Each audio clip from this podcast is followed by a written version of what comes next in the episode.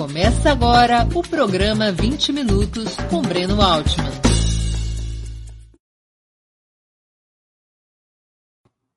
Bom dia. Hoje é 8 de outubro de 2021.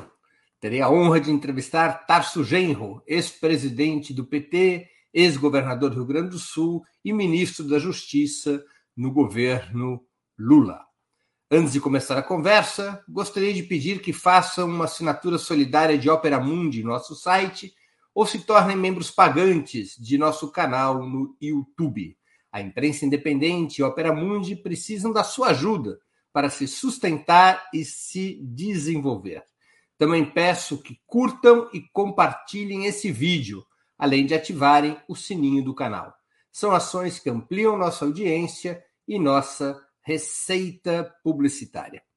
Nossos espectadores também poderão fazer perguntas ao convidado nas áreas de bate-papo das plataformas. A quem as fizer, no canal de Opera Mundi no YouTube, peço que contribuam com o Super Chat ou Super Sticker. São outras formas de colaboração financeira possíveis. Bom dia, Tarso. Muito obrigado por atender nosso convite. Bom dia, Breno. É um enorme prazer e não posso deixar de te cumprimentar pela variedade, pela inteligência, pela completude das entrevistas que tu tem feito dentro do panorama da esquerda brasileira. Meus parabéns. Continua com esse trabalho. Ô, Tasso, a última vez que eu te entrevistei, o Inter estava com chance de ser campeão brasileiro. Agora está na oitava posição. A compensação é que o Grêmio vai ser rebaixado? Está é, é, tá melhor que o Grêmio, né? O consolo que nós temos aqui.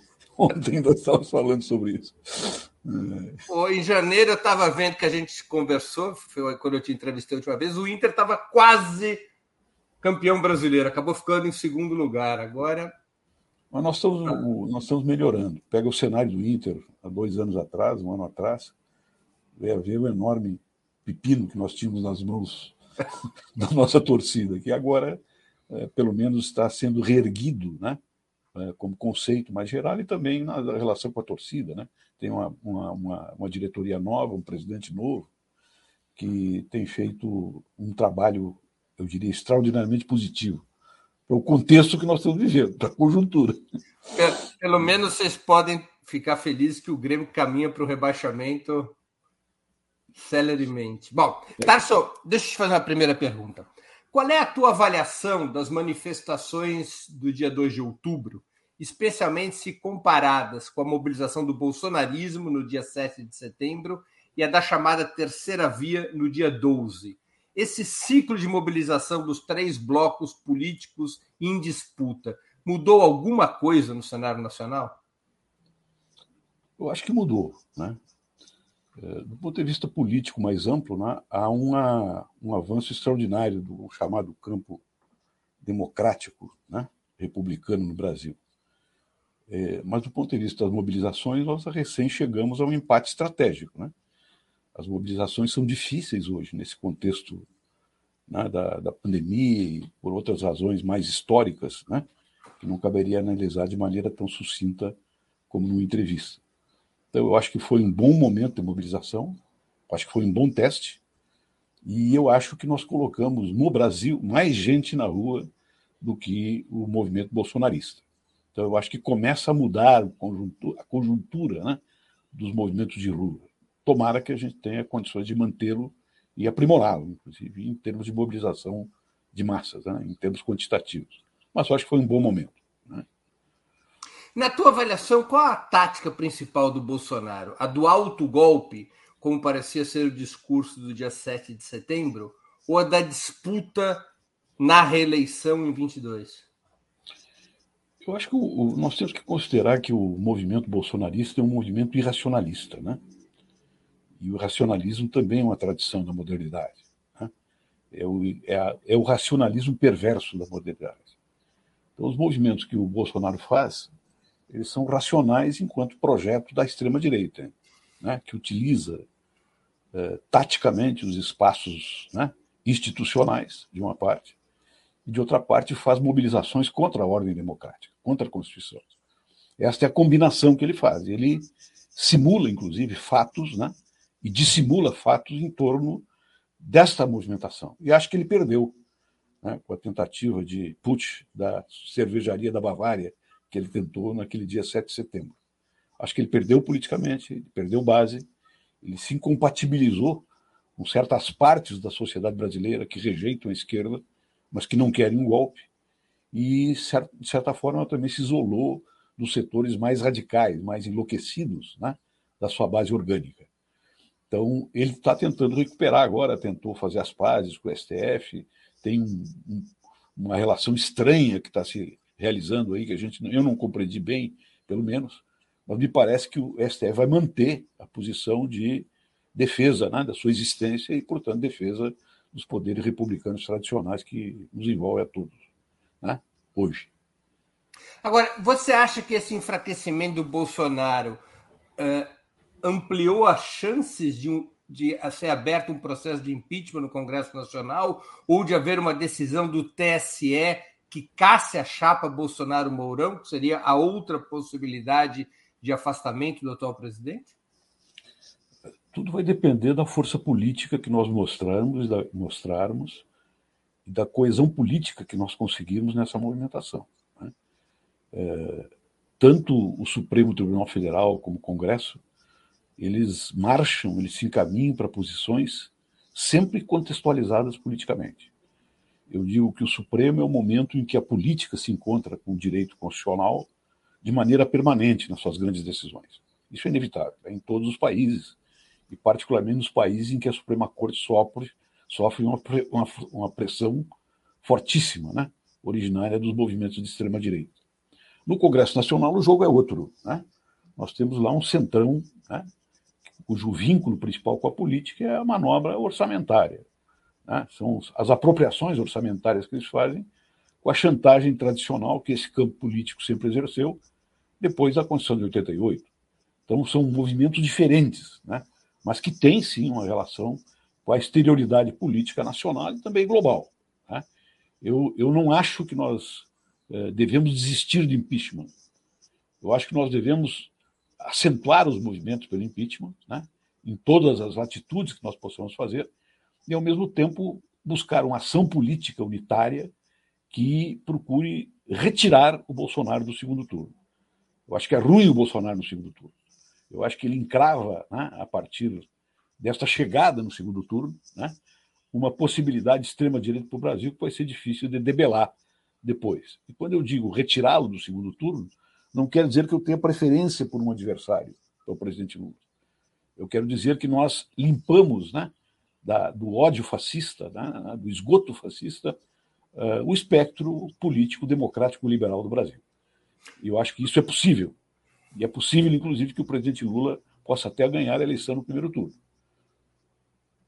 Mas você não acha, pelo menos é, é o que apontam as pesquisas, que se consolidou como principal elemento da situação política a polarização entre a oposição de esquerda, liderada por Lula e o PT, contra a extrema-direita, representada por Bolsonaro? Isso não, não é um elemento já, digamos, é, dificilmente removível no curto e médio prazo?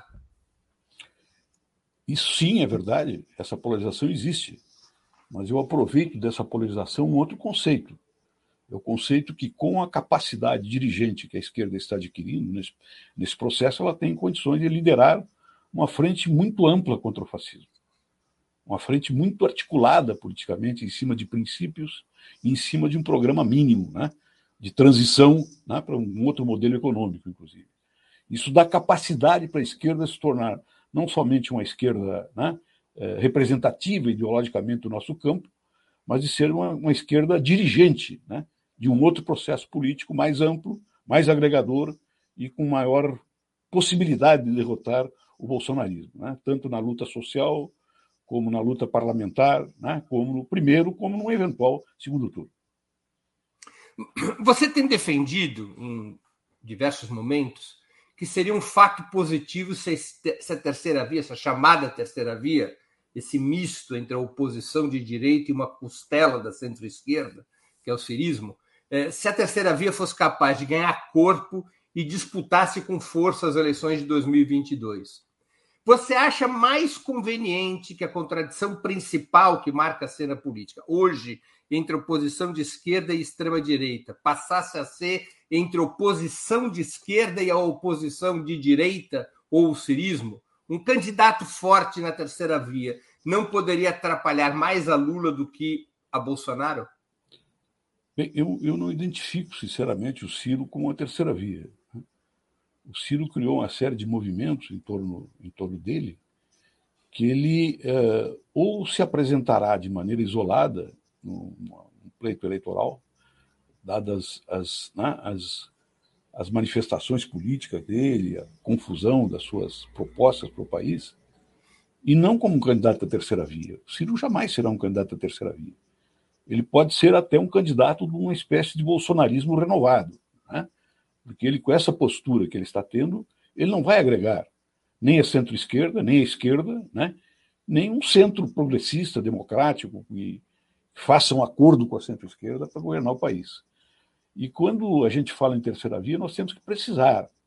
É, na verdade, não é um. Quando você fala em terceira via, nós temos que conceber que existem várias vias que estão se apresentando e que não serão conjugadas, que vão se apresentar de maneira diferenciada no processo eleitoral.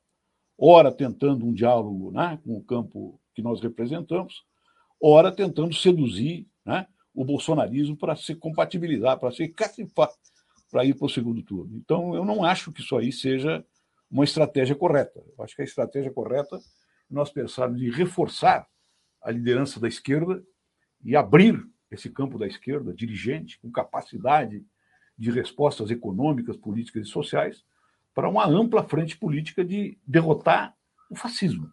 Né? Derrotar o fascismo. Né? Andar juntos e, e bater juntos contra o fascismo. Ao contrário do que foi feito pela esquerda na época do Hitler e na época do Mussolini né? que eles diziam naquela oportunidade. Aliás, eu me lembro até que nós conversamos sobre isso uma certa feira. Né? Nós caminhamos separados e batemos juntos. Né? O que, que ocorreu? Caminharam separados e depois foram assassinados juntos, em última análise, e não conseguiram criar uma força política com sustentação, né? É, tanto no, no, interior da estrutura estatal, os órgãos né, institucionais que são permeáveis né, numa luta democrática, como também na sociedade e no próprio movimento de massas. É esse o meu temor. Eu privilegio a derrota do fascismo. E nesta derrota do fascismo é necessário que a esquerda lidere uma frente para derrotá-lo, para criar um novo, né, uma nova esfera política de representação dentro da democracia liberal em crise. Né? É, nós não, não, não, não, estamos tratando dos conceitos que nós lidamos na época da Revolução Russa. Né? o PT, com a, com a sua adesão né, à, à, à, luta institucional e à, e à, luta parlamentar, e o privilégio das lutas dentro do, da estrutura democrática liberal, se você coloca o PT dentro da Revolução Russa, ele seria um partido de direita. Né? Porque a esquerda estava pautada pelo movimento bolchevique, liderando uma revolução pelas armas né? e na, na destruição do Estado czarista. Então, nós temos que saber, na minha opinião, né, com todo respeito às opiniões diferentes, dizer o que é esquerda, direita e centro, republicanismo ou, ou autoritarismo, dentro do contexto concreto, dentro da luta concreta que nós estamos travando. E não com conceitos abstratos que, inclusive, não, não têm não tem destinação né, na estrutura política que nós vivemos hoje. Agora, situar o Bolsonaro, é, estrito senso, como um fenômeno assemelhado ao que foi o fascismo italiano ou o nazismo alemão, também não seria uma abordagem anti-histórica? Não, porque o fascismo é uma ideologia, um modo de vida e um conceito relacional com a sociedade e com a democracia. Então, não é o mesmo fascismo. Assim como a esquerda hoje não é a mesma esquerda do século passado. Assim como a estrutura de classes da sociedade hoje não é a mesma da sociedade industrial tradicional, onde se travaram as grandes lutas socialistas, sociais-democratas e revolucionárias do século passado. Então, nós temos que, eh, não é relativizar as categorias, mas situá-las historicamente. E nesta situação histórica é que eu entendo que, sim, a interrupção né, do Bolsonaro, seja pelo impeachment, seja né, pela sua cassação pelo Supremo Tribunal, pelo Tribunal Superior Eleitoral, ou pela sua derrota no primeiro turno, é importante para que nós criemos um espaço mais livre, um espaço mais qualificado né, de produção e de reprodução da ideologia republicana democrática, que é aquela, vamos dizer assim, aquela ideologia que é capaz de bloquear a serpente fascista que tem muitas cabeças hoje no país. E, inclusive, foi acolhida pela ampla maioria das classes dominantes para derrotar o professor a favor do militar né, reformado fascistizado. Tarso, você tem postulado a unidade desse suposto campo democrático republicano. Acabou de citar uma ou duas vezes nessa própria entrevista desse, de, a unidade desse campo democrático republicano contra Bolsonaro. Quem é que estaria? Quais forças que estariam dentro desse campo? Bom, uh, esse campo não é um campo estratificado a partir da estrutura de classes exclusivamente, nem dos problemas econômicos. Ele pode se compor através da ação política dos setores dirigentes do campo da esquerda. Ou seja, depende do programa que ele apresentar, né? depende do tipo de proposta que ele tiver para essa transição, depende do lugar que essas forças ocupariam, né? numa mudança do ponto de gravidade, do ponto de equilíbrio do sistema de alianças para um futuro no governo originário das urnas. Nós estamos falando das urnas, onde nós teremos que ter depois, pelo menos, a possibilidade de uma maioria parlamentar para ah, fazer reformas constitucionais importantes para levar o nosso governo adiante. Então, vai depender dessa política. Né? Por exemplo, vou te dar um exemplo concreto. Vamos considerar na Alemanha. A Alemanha logo que a Merkel surgiu, surgiu como dirigente, ela era uma dirigente política de direita, de direita conservadora, inclusive. À medida em que foram mudando as condições políticas da Alemanha e começou um enfrentamento mais agudo os grupos nazifascistas, coube a Merkel dirigir na Europa o acolhimento dos imigrantes e, de outra parte, reorganizar o Estado alemão para combater o nazismo. Então, ela veio para o centro, de uma maneira republicana e defendendo o Estatuto Democrático da República Federal Alemã. Então, eu, eu, a, o, o, que eu tenho de divergência em relação aos meus críticos né, mais inteligentes, como tu, por exemplo, é dizer que nós temos que trabalhar essas categorias de maneira histórica, historicizadas, e não de forma abstrata, como nós lidávamos com, ela, eh, com elas no século, passado. Eu vou te dar um exemplo bem concreto também aqui no Brasil. Né? Marco Maciel, se fosse vivo hoje, apoiaria o Bolsonaro? Apoiaria um golpe do Bolsonaro? Eu creio que não. E para não falar nos vivos que estão aí, né, estão vivos na cena política, eu falo numa pessoa como ele, como Cláudio Lembo, né, e outras pessoas que, embora de direita, jamais assumiriam uma postura política em defesa do fascismo, em defesa da ditadura, né, que, em última instância, é o que persegue o grupo fascista, seja de maneira dissimulada seja de maneira né, eh, direta, como ocorreu no 7 de setembro. Tarso, deixa eu então fazer uma pergunta concreta. Os partidos que lideraram o golpe de Estado de 2016, o PSDB, o DEM, atualmente União Brasil, porque vai se fundir com o PSL, é, o MDB de Michel Temer, eles são partidos do campo democrático republicano? Eu te devolvo uh, com, a, com outra pergunta, para a gente refletir juntos. A maioria do PMDB e a maioria do PDT e uma boa parte do PSB apoiaram o golpe. É, esses partidos seriam resgatáveis para uma frente democrática contra o fascismo? É, é para apoiar o Lula para ganhar eleições? É os setores do PMDB, os setores do PMDB que apoiaram o golpe e que agora querem apoiar Lula à presidência, eles seriam aceitáveis para dar o apoio ao candidato do PT, o candidato à esquerda, nas eleições parlamentares? Uma coisa é você prever as alianças eleitorais, outra coisa é você prever qual é o, o, o, o, assim, o centro de uma nova articulação política para governar no futuro. Eu penso, por exemplo, né, quero deixar bem claro isso para que não haja equívoco nas nossas posições, que o nosso próximo governo, se nós ganharmos com Lula, e eu acho que tem grandes possibilidades, nós não podemos mais governar com o Centrão. Nós não podemos cair né, numa política, né, numa política de intercâmbios orçamentários, como todos os presidentes foram obrigados, obrigados, inclusive, a cair para poder governar, a criar, né, para poder governar.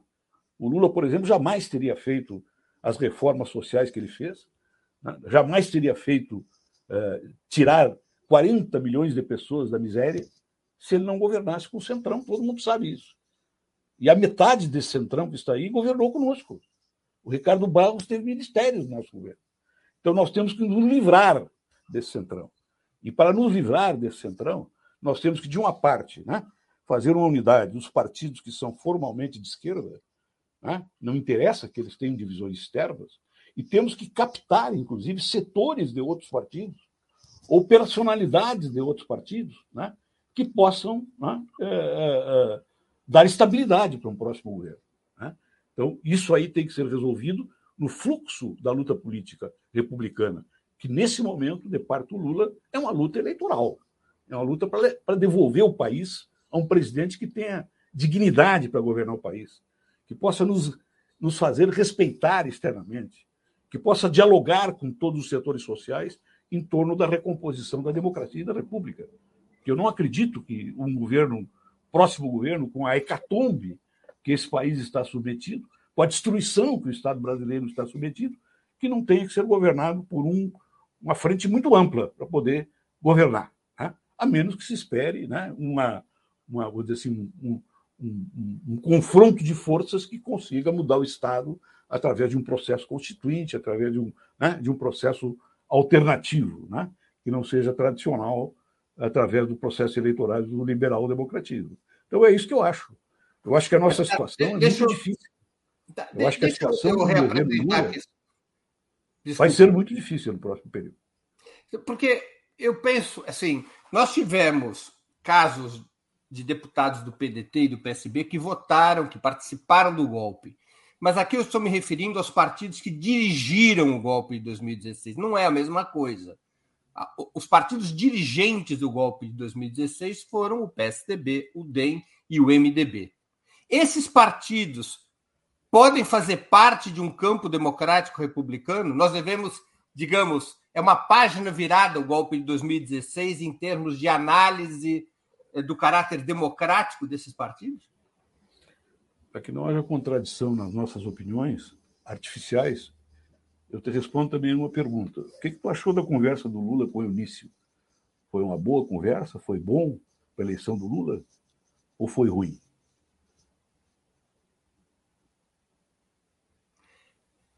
É, eu creio que pode ser positivo eleitoralmente e acho que conversar é uma coisa diferente do que a concepção de uma política de alianças, não é? Não é a mesma coisa. Se o Lula estiver convidando o Eunício para fazer parte da chapa presidencial de, de 2022, aí é uma outra história. Tô, eu estou querendo entender quem que estaria dentro do campo democrático republicano. Eu não acho, eu não acho que o Lula, Lula deva, deva conversar com o Eunício para colocá-lo numa chapa presidencial. E com ninguém do PMDB também. Pois bem, então, eu estou tentando, acho, eu tentando eu acho que entender. Deve conversar com todas as lideranças que estão dispostas a apoiá-lo para presidente da República e colaborar um próximo governo democrático. É assim que eu vejo a questão da frente. Né? O resto são questões normativas, que nós não temos capacidade de interferir hoje. Ou seja, estará o Lula conversando né, com é, é elementos dissidentes é, do golpe né, para colocá-los no governo? Eu acho que não.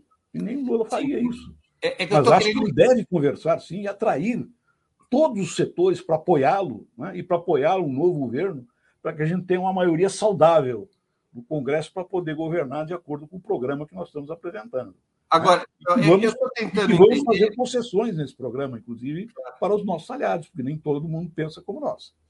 Eu estou tentando compreender é, qual é a dimensão desse campo democrático republicano, na tua opinião, Tasso? Porque, por exemplo, a social-democracia alemã, que é um exemplo que você gosta de se referir, ela considerava que Hindenburgo estava no campo antinazista apoiou Hindenburgo, candidato a presidente em 32. Por isso que perderam, né? E quem indica o Hitler como primeiro-ministro foi o Hindenburgo. Então, uma avaliação errada da política de alianças por parte da social-democracia alemã levou à ascensão do Hitler indiretamente.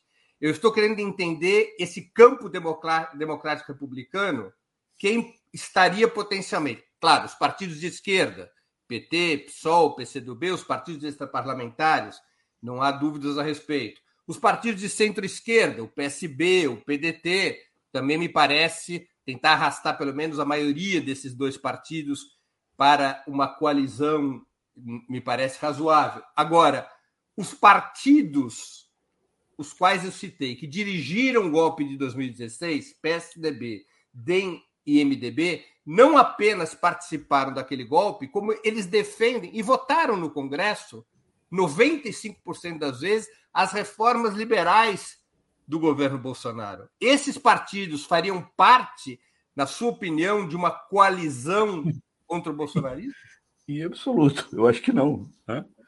Eu acho que não, e acho que, inclusive, o, o presidente Lula, que é o condutor desse processo político, nem está pensando nisso. Né?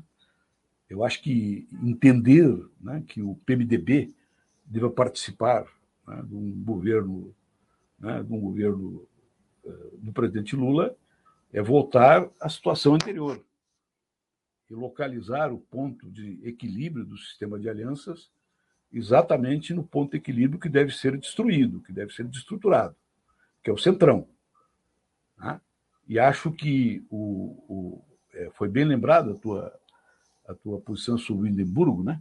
porque o, o, o Temer, de certa forma, é o Hindenburgo do golpe aqui no Brasil. Né? Esteve no nosso governo.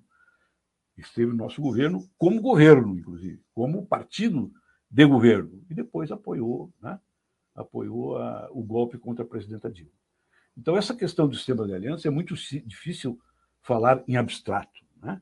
Eu não sou favorável né, que, o, que o DEM, o MDB, né, o, sei lá, os, os partidos de direita, de extrema direita, de extrema direita. O PSDB já não sabe o que, para onde que vai marchar. Né? Agora, o que eu sei é que nós temos que ter uma unidade na esquerda, que nós não temos ainda, inclusive, está sendo construída de maneira meticulosa, para nos abrir para um apoio político maior, para eleger o Lula e para governar. Então, esta, isso que eu chamo de localização do ponto de equilíbrio do sistema de alianças, ela é uma categoria da política concreta. Ou seja, ter um governo que não dependa mais do centrão para governar né, de maneira positiva para o país, como foi o presidente Lula. Essa fase que funcionou naquele momento, ela não funciona mais, porque o centrão é a base né, de apoio fundamental do fascismo bolsonarista, porque eles se vendem por qualquer rubrica orçamentária. Né? É esta questão que está, está vamos dizer assim, uh, uh, caracterizando concretamente a situação política atual.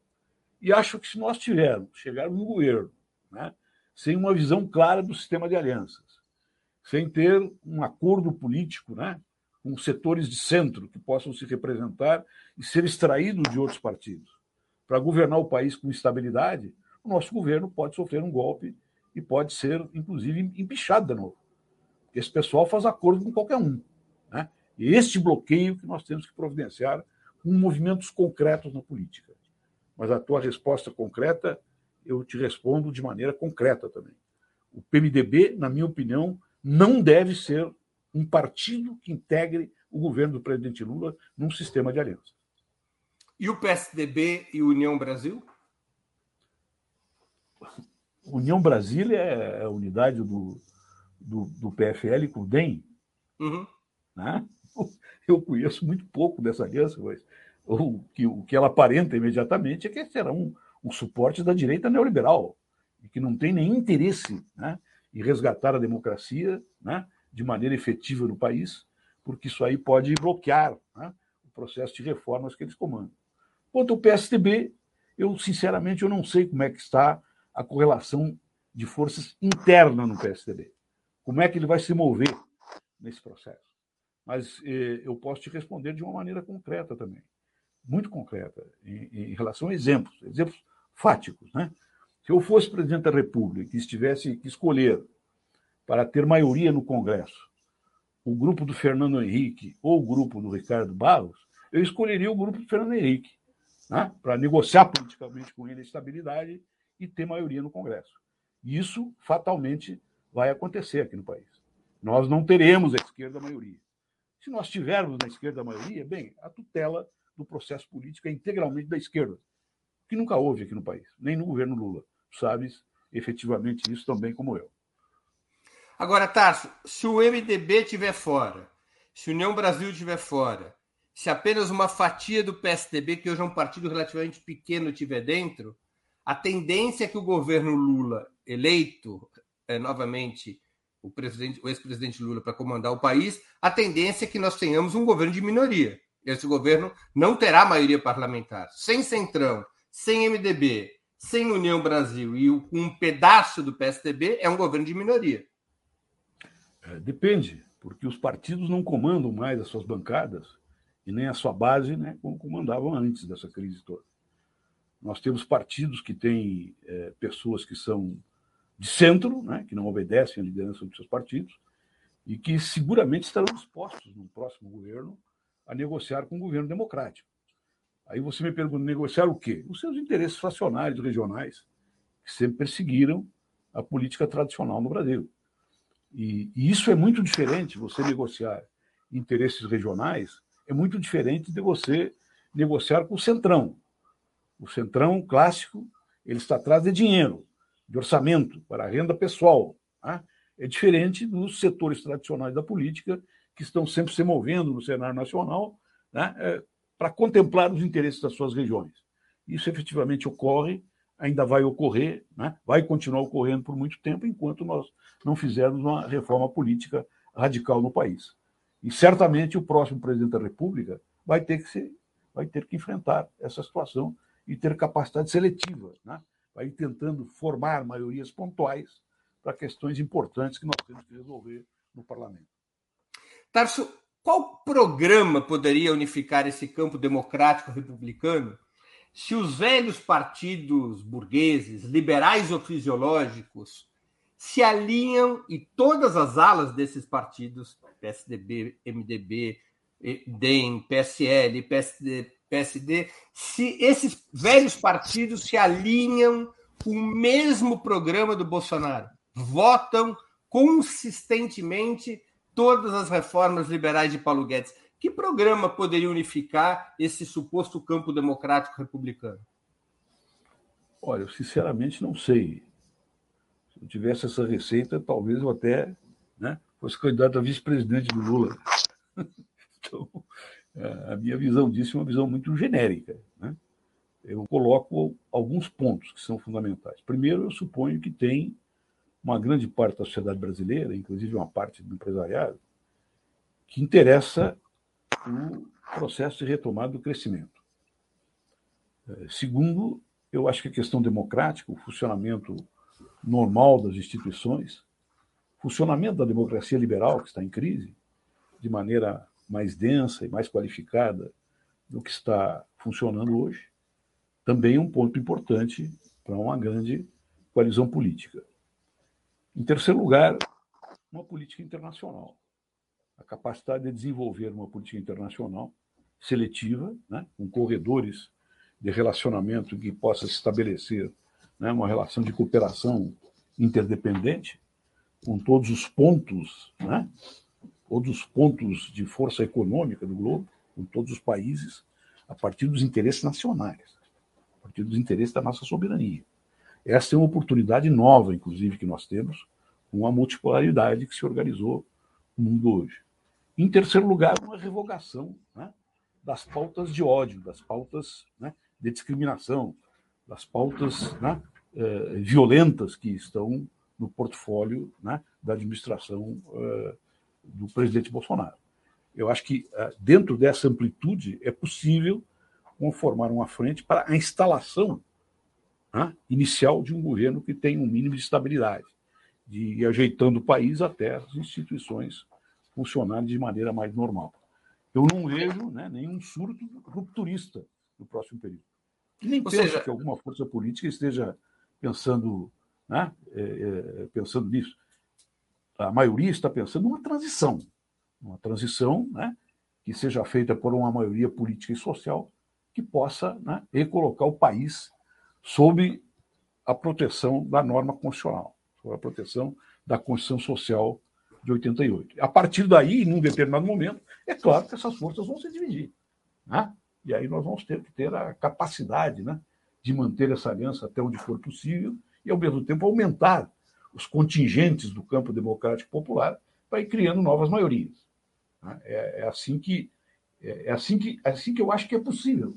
Né? É simplesmente isso. Assim que eu acho que é possível. Né? Nós entrarmos né, com um, um programa efetivamente esquerda que represente a visão do nosso partido, nós não teremos maioria política nem para governar nos primeiros anos de governo. E isso foi o que aconteceu no governo Lula. Ah, os momentos de sucesso do governo Lula né, foi exatamente saber, saber ter uma agenda que compatibilizava determinados pontos de vista das classes dominantes com a necessidade de reformas para a proteção social, para a proteção do salário, para o emprego, para o desenvolvimento, para uma política externa soberana. Eu acho que o Lula soube compensar né, exatamente essas relações mais amplas que você teve, por exemplo, com o capital financeiro. Né? Nós sabemos isso discutimos muito isso dentro do partido, fora do partido e com o próprio presidente. Né? E, e, eu acho que essa situação possivelmente vai se repetir. Tomara que não, mas possivelmente vai se repetir. Quer dizer, é, o próprio PT tem afirmado já há um bocado de tempo de que seria necessário passar por um programa de reformas estruturais.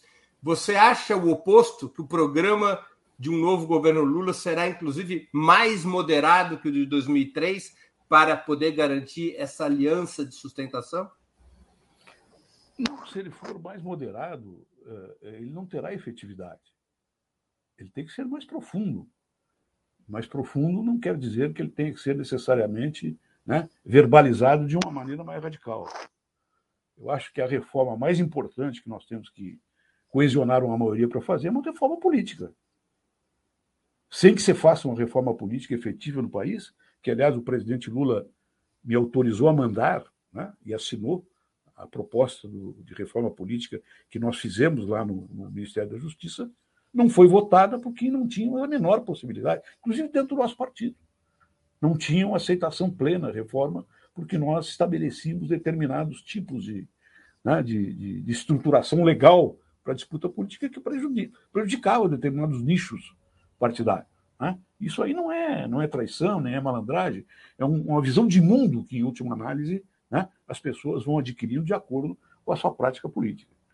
Então, eu diria que o ponto mínimo né, de unidade no próximo período é a reforma política, porque sem ela né, não tem capacidade de reversão né, da hegemonia né, política e cultural do projeto liberal e neoliberal aqui no país.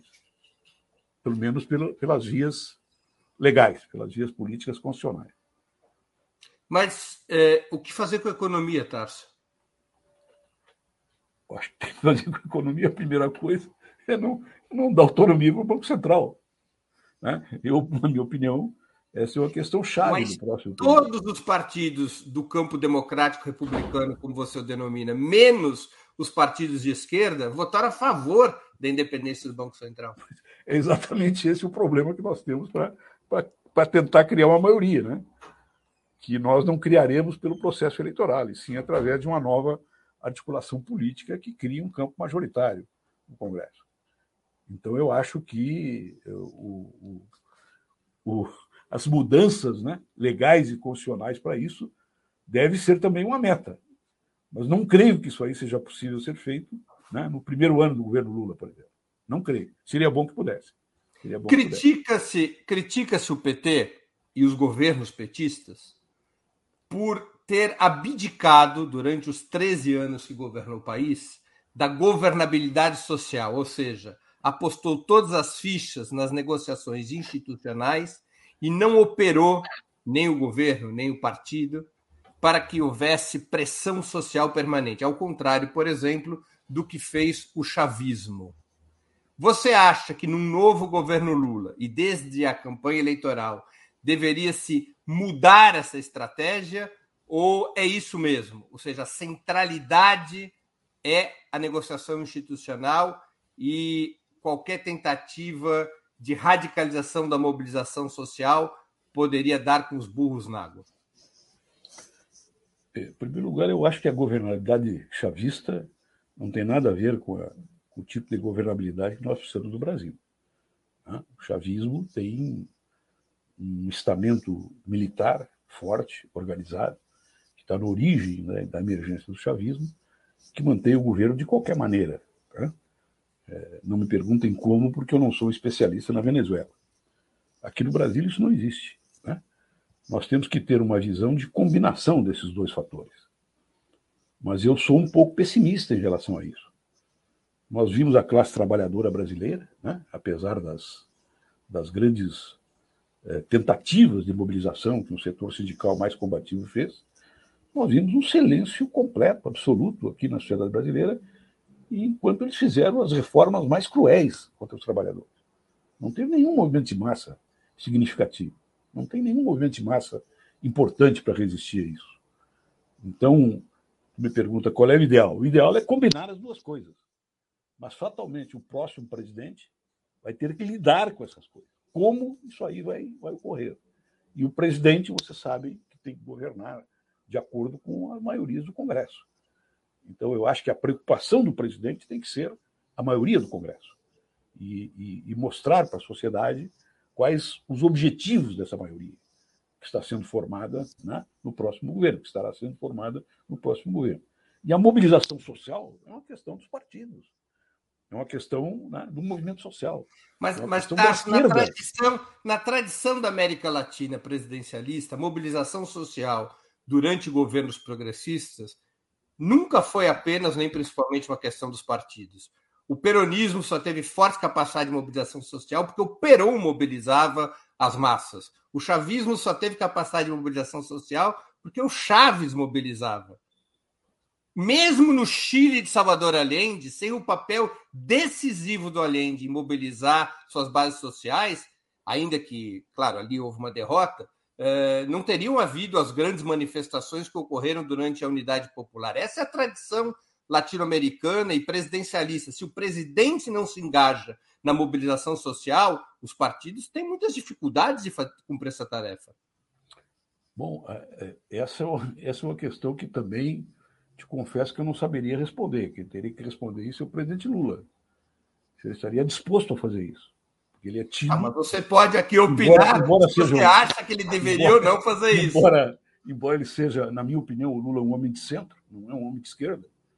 É um homem de esquerda, é um homem de centro que olha para a sociedade a partir dos valores da esquerda e se move de uma maneira magnífica né? é, é, nesse cenário. É, mas eu acho que o presidente Lula não tem esta visão.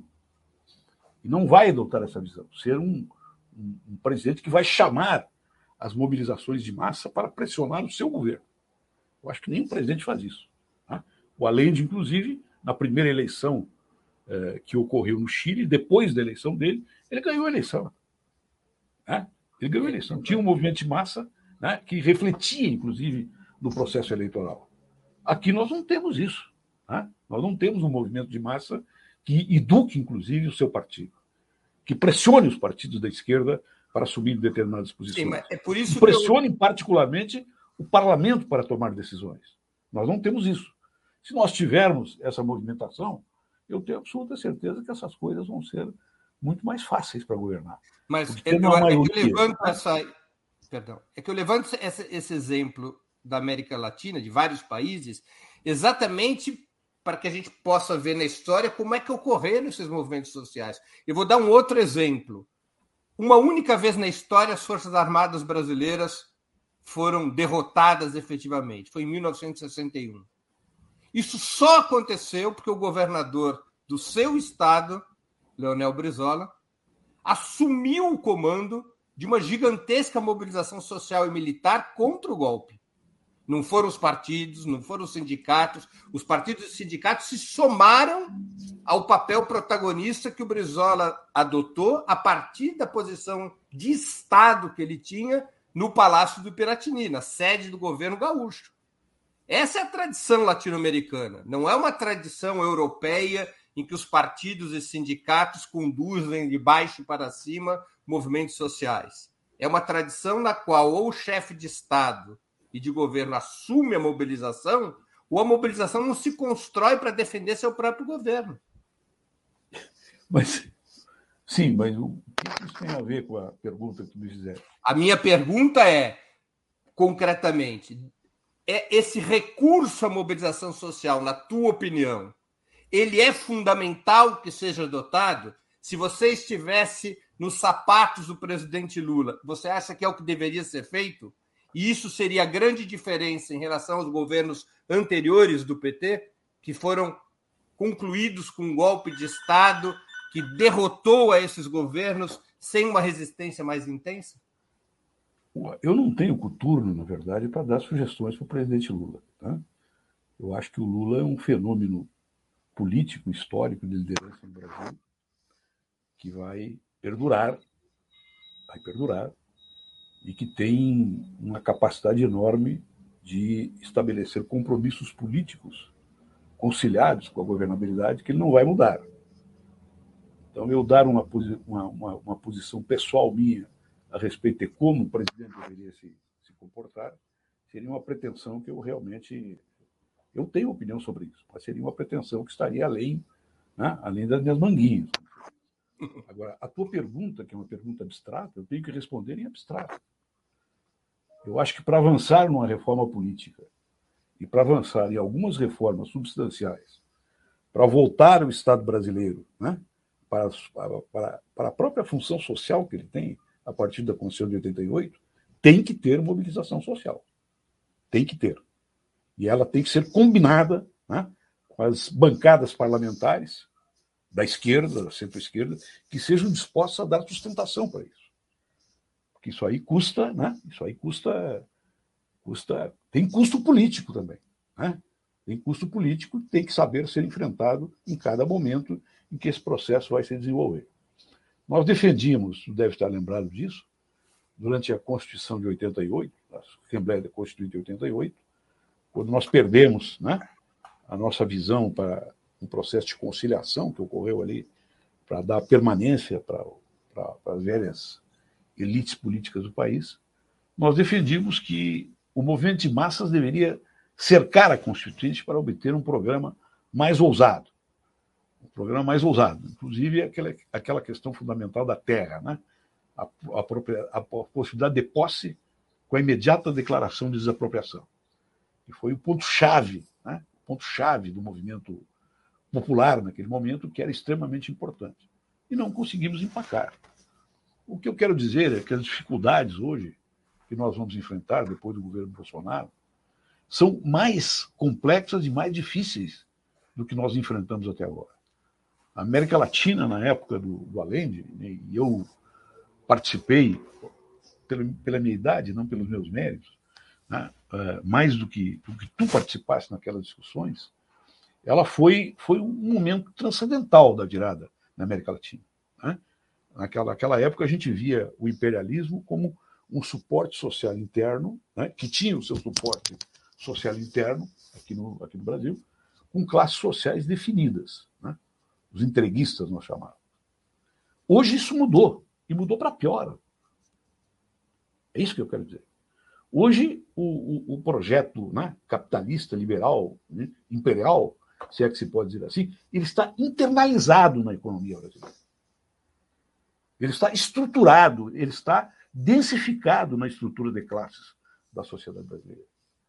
E, de certa forma, a sua disseminação, que é uma disseminação que se dá pela criação da identidade das pessoas, pelo mercado e não mais pelo trabalho, tem um poder sedutor nas amplas nossas do povo, inclusive, muito mais forte do que as nossas mensagens tradicionais da esquerda.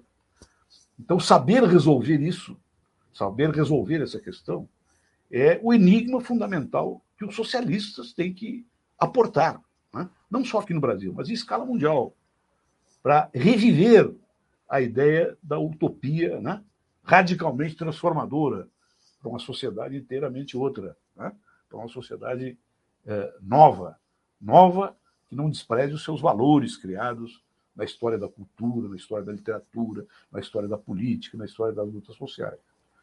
E eu acho, sinceramente, que nós estamos longe disso. Não somente aqui no Brasil, mas em todo mundo. Né? Não é de graça né, que aqui no Brasil nós temos, independentemente do governo que chega, governo, se ele não faz concessões para governar, dentro da realidade concreta e da correlação de forças concretas, ele não consegue governar. Ele não consegue aplicar programas mínimos que ele apresenta, inclusive, no processo eleitoral. Então, a minha preocupação com a densificação de uma frente política e social aqui no Brasil, que, que abranja as forças de centro, as forças republicanas, que não sejam necessariamente esquerda, é para dar governabilidade, para iniciar a disputa sobre o futuro, para começar a disputa sobre o futuro. E aí, né, eu compartilho da visão que daí as classes dominantes aqui no Brasil, elas aderiram né, a uma visão tática da democracia. Né, demonstraram a sua visão tática da democracia. Enquanto que nós aderimos à democracia como um momento estratégico da mudança política da esquerda mundial. Então, se alguém tem uma visão puramente tática instrumental da democracia hoje no Brasil são os setores burgueses mais endinheirados do país. Nós concebemos, certo ou errado, que a nossa relação com a democracia é uma relação uh, estrutural, uma relação de fundo, e que as mutações que ela deve sofrer não atingem a questão da, da, da supressão dos direitos fundamentais, não atingem o direito à livre circulação da opinião, não atingem né, a, a, as, as, as, aqueles, aqueles dogmas centrais originários da Revolução Francesa. Inclusive a separação Estado-sociedade, né? Separação Estado-sociedade que caracteriza a República como né, uma estrutura neutra, né? formalmente neutra, de controle e de organização social. Nós perdemos as oportunidades aqui no Brasil ao longo desse processo. E, na minha opinião, para recuperar nós precisamos ter um governo de maioria que retome o gosto pela política, que retome a confiança do povo na política, que retome a capacidade de mobilização do povo, do cerco, né? do cerco que o povo pode fazer né? para controlar, por exemplo, as questões fundamentais do orçamento público, né? para estruturar formas de participação no entorno do Estado, como o presidente Lula fez por mais de 100 conferências, inclusive, para criar uma dinâmica política e social nova dentro do projeto democrático. Né? Que hoje quem instrumentaliza a democracia, quem, quem tem uma relação tática com a democracia, são as classes dominantes do país, as mais perversas, as mais bolsonaristas, né? que estão no centro dessa equação da derrubada da presidenta Dilma, uma presidenta honesta, né? responsável, né? e que estão no centro, inclusive, da conspiração que levou o Lula a ficar mais de dois anos na cadeia. Então é assim que eu, que eu imagino um novo governo. E, e confesso que eu imagino, que eu imagino com certezas muito relativas também. Eu acho que a situação é muito mais complexa do que talvez eu pense que a maioria da esquerda, inclusive, pensa automaticamente com as categorias políticas, analíticas do século passado. Tarso, um novo governo liderado pelo PT deveria tratar de forma diferente a questão do Ministério Público e do STF? Ou o PT deveria continuar com a tradição da lista tríplice do Ministério Público, a indicação do mais votado? Ou o PT tem que revisar sua relação com essas instituições, já que o resultado final não foi dos melhores? É, eu acho que teria que revisar. Isso não significa fazer reformas constitucionais assodadas e oportunistas, como essas que estão sendo comandadas pelo Centrão. Mas teria que sim revisar, e é possível revisar dentro da normatividade atual, se ela não, poder, se ela não pode ser mudada, através de um conjunto de negociações, de, de, de, de, de formatação de normas. Não, pela, aliás, pela normatividade atual, nem precisava respeitar a lista tríplice, porque não tem previsão constitucional para isso. Eu estou falando exatamente isso. Né? Eu não o procurador-geral. Eu, eu, eu falo de cátedra. Eu não respeitei a lista tríplice aqui do Rio Grande do Sul. Eu, quando assumi o governo, eu nomeei o segundo da lista. E não me arrependi. Depois ele teve a maior votação, ele tinha tido tinha sido segundo.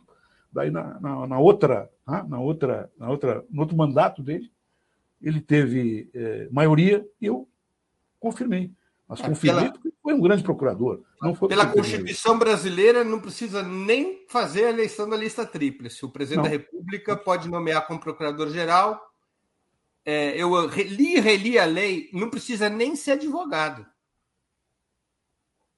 É, sim, é, é exatamente. Nem precisa ser de carreira. Por isso que eu estou dizendo que não é necessário né, nenhuma reforma constitucional para mudar isso aí de maneira adequada, negociada com forças políticas majoritárias, né, e que não ofenda a autonomia eh, jurídica constitucional que está, eh, que está declarada na Carta Magna, né, na, na, na Constituição Federal. E as indicações para o STF, Tarso? Porque é, o balanço geral das indicações não foi lá muito favorável ao campo de esquerda, né?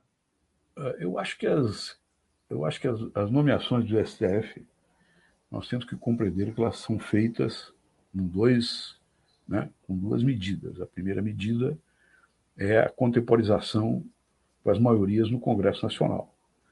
Existe um cerco, um processo de influência né, muito forte em cada momento de escolha, para todos os tribunais, inclusive. E a segunda questão é a questão territorial. Também tem uma ordem territorial né, que, é, que é cumprida, né, politicamente cumprida no Brasil, como tradição. É, isso é possível resolver, sim, porque são atos políticos discricionários do presidente da República. É ele que nomeia. Né? Eu acho que as nomeações do presidente Lula tiveram algumas, né, algumas debilidades bastante sérias, que tiveram repercussão depois no futuro do país, e que eh, se deram em função dessas duas questões que eu estou colocando. Né? É, muitas vezes, é, a nomeação de um ministro supremo aparentava uma coisa e era outra. Né? Mas elas tiveram que ser feitas dentro desta modulação de ajuste com, um centro anódino que nós temos aqui no Brasil até este momento né? e que nós temos que ajudar a mudar. Isto, isto não é difícil de mudar, sinceramente. Não é difícil. E eu acho que o PT aprendeu muito nesse processo e acho que o presidente Lula também eh, já manifestou a sua opinião de que ele ele não teve muitos cuidados com determinadas nomeações que foram feitas naquele momento. Tarso, o PT governou o país, já tocamos um pouco nesse tempo, durante praticamente 13 anos. Você mesmo teve papel muito importante no governo Lula, foi ministro da Justiça, da Educação. Por que, que o petismo no governo foi incapaz de reduzir a violência policial, modificar a formação dos agentes repressivos alterar o currículo das Forças Armadas e construir paradigmas democráticos que pudessem, ao menos, atenuar as referências culturais e ideológicas formadas durante a ditadura, herança sobre a qual se apoia o bolsonarismo? Eu acho que tem dois fatores aí. O primeiro é que as reformas estruturais que deveriam ser feitos, nós não tínhamos a menor possibilidade de alcançar maioria no Congresso Nacional. A segunda, porque a programação mais ousada que o país teve na sua história republicana de transformação dos valores da segurança pública foram feitas com uma experiência muito curta, foi a experiência do Pronace, que foi autorizada, financiada, prestigiada pelo governo do presidente Lula, que teve efeitos extraordinários, né? exatamente nessa direção que tu colocaste, onde foi implementada, e depois o Pronas foi terminado, foi abandonado. É, mas a recuperação. Por que foi abandonado hoje... o Pronas? Como? O Pronas foi abandonado dentro dos governos petistas? Sim. Foi abandonado. Né? Dentro, depois que o presidente Lula saiu, ele não foi considerado um programa de governo. Bom, eu não estava no governo e não gostaria de discutir esta questão publicamente, porque envolve uma série de concepções que passam por dentro do partido e passaram por dentro do governo o significado desse programa. Eu só quero te colocar dois dados do PRONAS. PRONAS quer dizer Programa Nacional de Segurança Pública com Cidadania, que agora está sendo reposto pelo partido, com proposta para o próximo governo, com as correções que devem ser feitas né, pelas mudanças de tempo e de época, mas está sendo reposto. Os fundamentos do PRONAS já estão né, apontados como os elementos mais importantes para um novo programa de segurança pública.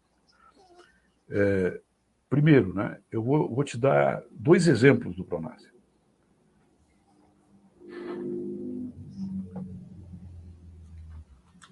A proposta do Pronace relacionada com a construção, que estava escrita essa proposta, de eh, casas penais para adultos jovens apenados. Era a construção, se eu não me engano, de 150 presídios, que eram presídios escola de formação para separar os jovens apenados das academias de crime que são as penitenciárias.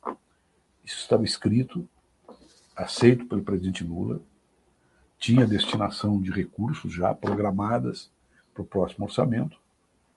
Isso aí foi afundado, né? não ocorreu. É...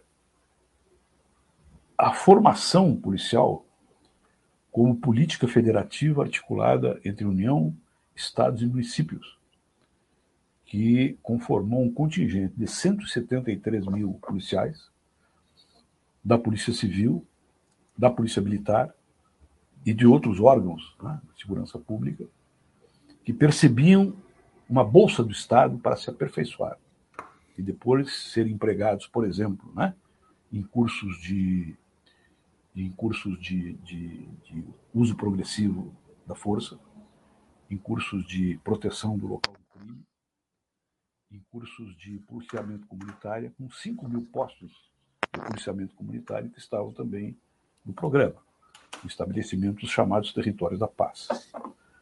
Tudo isso aí uh, foi programado uh, para, uh, ser abranger, para abranger os pontos de maior violência, de maior criminalidade do país.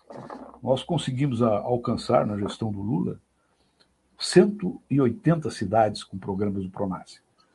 Adaptados os programas às características das questões municipais de segurança. Esta relação do Estado, né, é, da União, os estados e os municípios, foi uma, uma relação programada fora de retificações constitucionais. Ela foi adotada apenas a partir do princípio federativo, por decisão política do presidente, dos governadores e com os municípios que quiseram entrar no Pronas. Tudo isso foi abandonado. Né? Então, uh, uh, nós temos sim uma, uma visão de segurança pública. E eu acho que esse, esse patrimônio né, que foi desenvolvido ali naquela época do governo do presidente Lula, ele tem que ser reaproveitado. Ele tem que ser reconstituído, ele tem que ser reelaborado. Porque as grandes reformas constitucionais que, que devem ser feitas, né, por exemplo, para transformar as polícias militares né, num órgão puramente subordinado aos estados, com a carreira determinada e não subordinada à tutela das Forças Armadas, é uma modificação constitucional extremamente importante. Mas isso aí, na minha opinião, não terá maioria no próximo período, embora possa ser tentado. Né? E tem que ser discutido com muita profundidade, para inclusive não causar né, um estranhamento eh, nas relações com o Congresso. Então, eh, nós temos, né, eu diria que o, o partido está começando a aproveitar aquela experiência de uma maneira magnífica. Eu até hoje, né, eu encontro policiais na rua, aqui na minha cidade, em Porto Alegre, né, no interior do estado, policiais da Brigada Militar, policiais da Polícia Civil, porque eu mantive o Pronas aqui no governo do estado, com dinheiro do governo do estado, não com dinheiro federal. Né? E eles me perguntam, mas governador, venha de novo para o governo para o senhor aplicar o Pronas de novo, que foi o momento mais importante que nós tivemos de valorização da nossa polícia civil e militar. Então, é, é, eu tenho eu tenho uma visão dessa questão, sei dos limites, inclusive, que essas experiências foram aplicadas, mas quero te dizer que foram, em muitas regiões, muito bem aplicadas e assimiladas.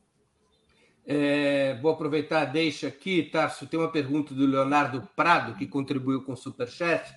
Ele diz assim: Cheguei agora. Tarso é candidato?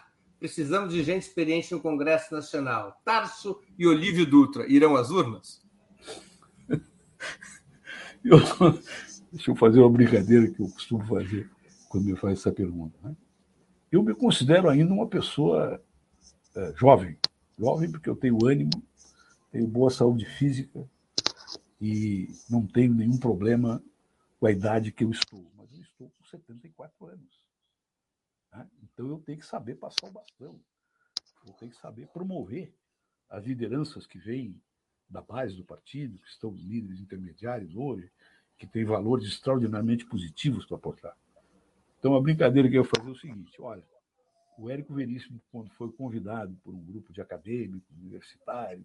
Me perdoe, eu, ia, eu queria te pedir para aproximar o microfone, porque está um pouco baixo o som. Sim. Não, o Érico Veríssimo, quando foi convidado, né, pra, por um grupo de acadêmicos, intelectuais, professores, estudantes, para se candidatar à Academia Brasileira de Letras, ele fez uma piada que comigo não é verdadeira, mas me serve. Ele disse o seguinte: Mas meus filhos, eu sou quase uma vaga. Eu quero dizer que na política eu já sou uma vaga. Eu, eu sou militante desde os 14 anos de idade, cometi erros e acertos e, e, e, e, tive problemas ao longo da minha militância política, né, que eu tenho muito orgulho dela, e eu sou em condições de contribuir, de continuar contribuindo, mas não gostaria efetivamente de entrar novamente nos, nos processos eleitorais. Essa, na verdade, é a, a minha fundamentação. Tarso, e a questão militar? Um novo governo terá as tarefas, na tua opinião, de afastar militares, essa quantidade enorme de militares que compõem a administração pública, terá que enfrentar o tema dos, dos currículos das Forças Armadas. Como fazer para que as Forças Armadas, mais uma vez, retornem aos quartéis? E como fazer como neutralizar o potencial golpista sempre presente nas Forças Armadas? Bom, eu acho sinceramente que esse potencial golpista ele está em descenso. Isso ficou demonstrado com a posição dos chefes militares nessa tentativa de golpe aí do, do Bolsonaro. É, eu não sou um especialista em Forças Armadas, eu tenho conversado, inclusive publicamente, com generais da reserva, com militares que têm uma formação intelectual e política adequada para o diálogo. E eu acho que o caminho para resolver essa questão é o mesmo de todas as outras questões do país. Né? É ter maioria política no Congresso e ter também uma atenção com os militares, deixando claro qual é o seu papel para o projeto nacional, que está fundado né, na, na soberania nacional, na defesa da Amazônia, né, no, no, no patrulhamento, no controle do Atlântico Norte, na formação de uma base militar múltipla né, na entrada do, do, do, Rio Amazonas, para proteger a Amazônia, inclusive, né, e que estejam é, coerentes, né, sejam coerentes com as funções constitucionais que eles têm. Né. Os militares exercem uma tutela de fato no cenário político há muito tempo. Né, não, isso aí não foi superado por nenhum governo. Durante o governo Lula, eles tiveram um papel de destaque, inclusive, com respeito aos protocolos presidenciais. E o presidente Lula também teve uma atenção, um respeito com as Forças Armadas impressionante. Né? Então, essa situação tem que ser uma situação equacionada dentro dessas duas variáveis. Né? A consideração das Forças Armadas como importantes para um projeto de país livre, democrático, de controle soberano sobre o seu território, de uma parte, e de outra parte, a formação de maiorias no Congresso Nacional que nos deem autoridade para discutir essas questões de fundo né, com, toda, com todo o espectro político democrático no país.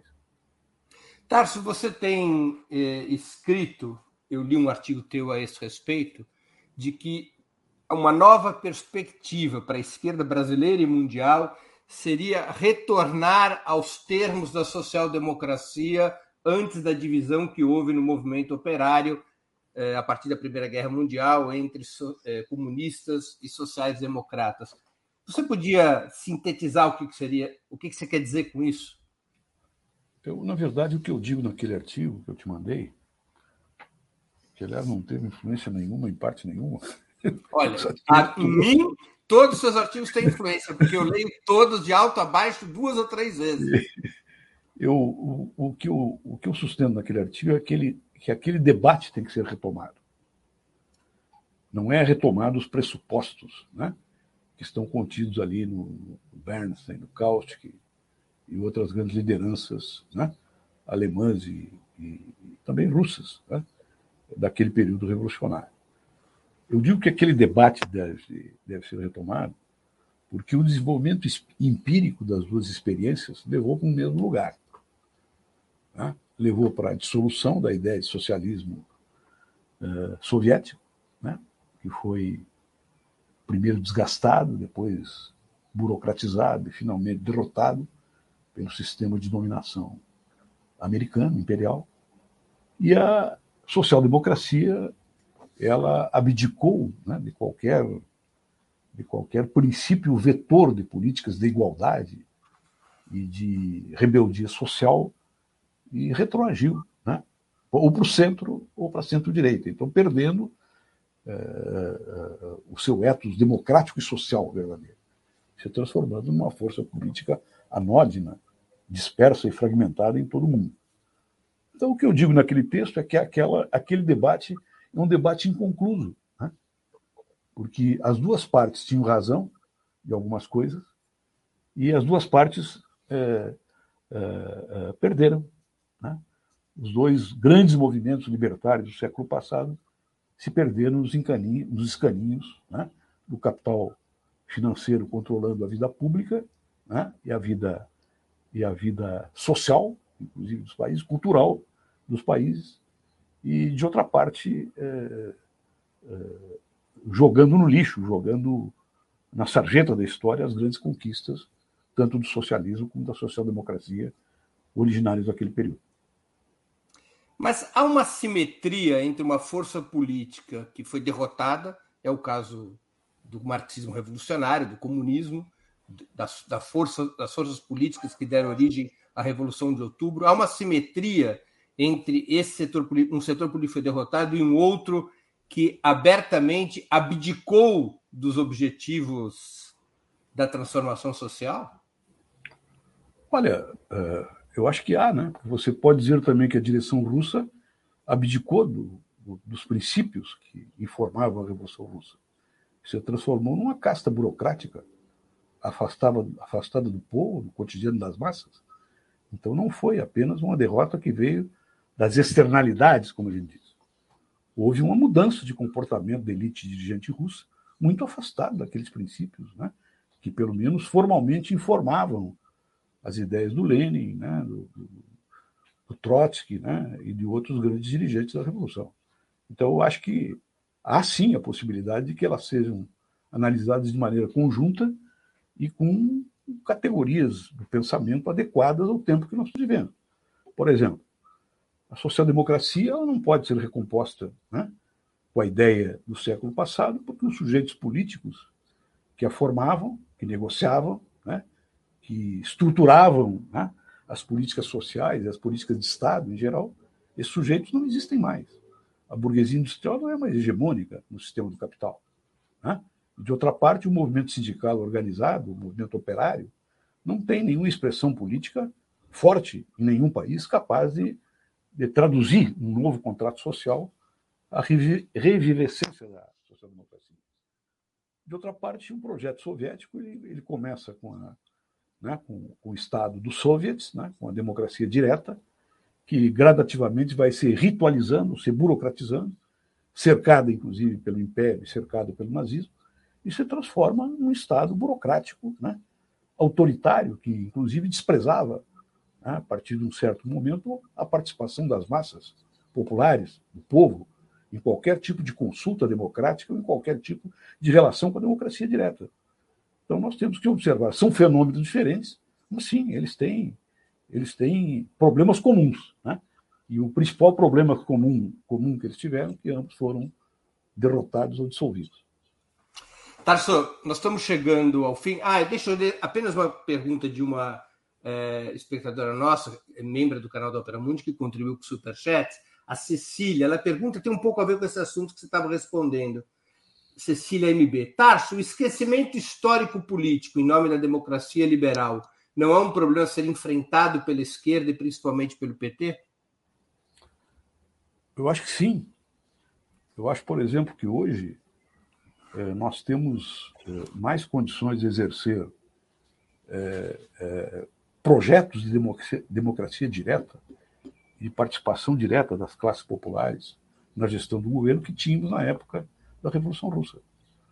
Hoje nós podemos combinar a participação direta, a participação presencial nas assembleias, com a participação direta através da internet, uma, uma, uma grande ágora política democrática que pode ser destinada principalmente aos setores que têm menos influência sobre o Estado, com né, conselhos regionais no país que, que, conforme que atem essas experiências de maneira adequada. Eu acho que se as transformações tecnológicas conformaram, do ponto de vista material, uma maior possibilidade de democracia e de socialismo, e de gestão socialista dos governos, né? de outra parte, as dificuldades culturais, a segregação das classes populares, a fragmentação né, dos instrumentos políticos que ocorrem dentro da democracia liberal dificultam essa possibilidade. Esse enigma nós temos que resolver. Né? E tem pressupostos, sim, da democracia liberal, como o voto universal, pelo menos para determinados assuntos chaves né, para a sociedade, que hoje podem ser potencializados ao extremo. Né? Podem ser potencializados ao extremo. Por exemplo, hoje, o recall poderia ser feito, por exemplo, nas cidades, poderia ser feito nos estados e no país, com um tempo, um interstício de tempo que fosse decidido pela política. Ou seja, se o governo continua ou não. Né? Isso, claro, que requer um grau de informação, um grau de mobilização social e política, um entendimento dos partidos, para que isso aí não se torne também né, um golpe de Estado pós-moderno. Mas, efetivamente, hoje existem mais instrumentos técnicos, tecnológicos, institucionais favoráveis a um regime socialista, democrático do que havia naquele período. Ironicamente, apenas um país do mundo tem recall para presidente da República.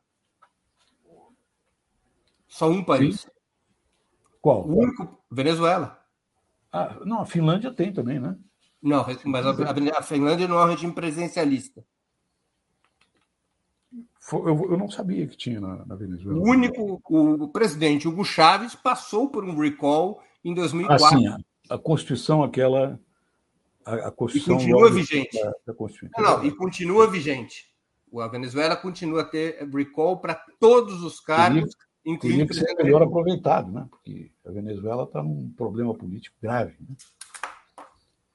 Teria que ser melhor aproveitado. Isso aí seria uma iniciativa do governo político, na verdade. Tarso, a gente está chegando ao fim dessa ótima conversa. Eu queria te fazer duas perguntas que eu sempre faço aos nossos convidados no final do bate-papo. A primeira é qual livro você gostaria de sugerir aos nossos espectadores? E a segunda, qual filme ou série poderia indicar quem nos acompanha?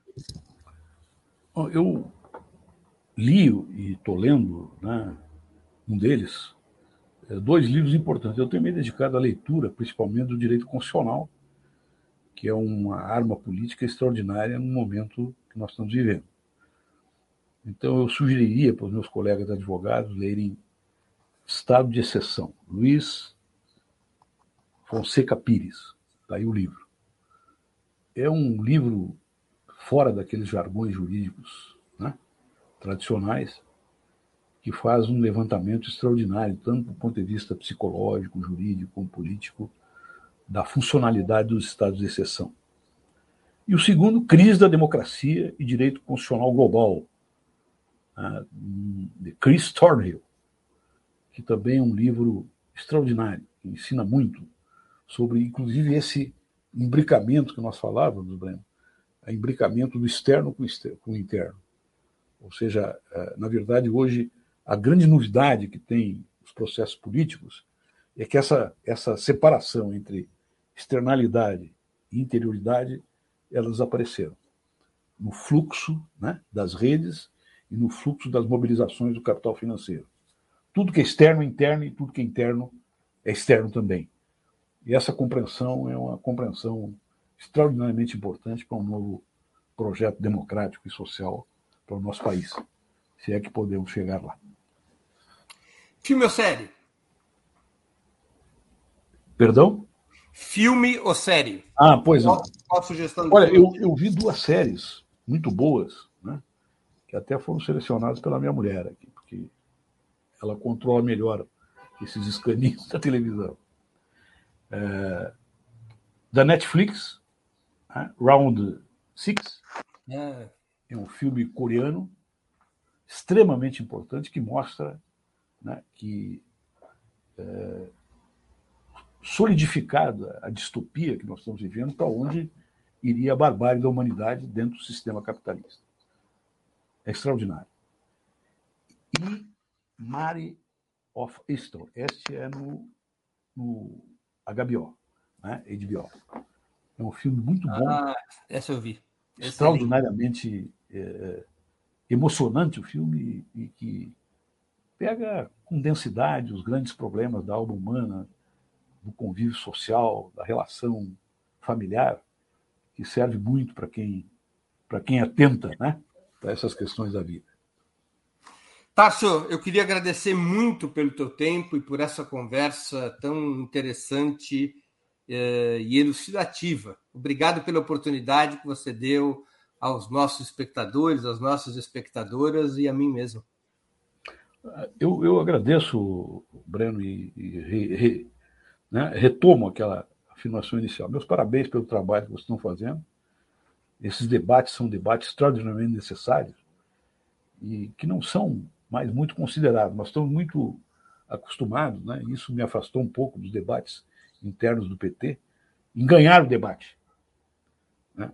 E quando é, a gente se encontra em determinadas situações já de experiência e de vida, esse negócio de ganhar uma discussão se torna secundário.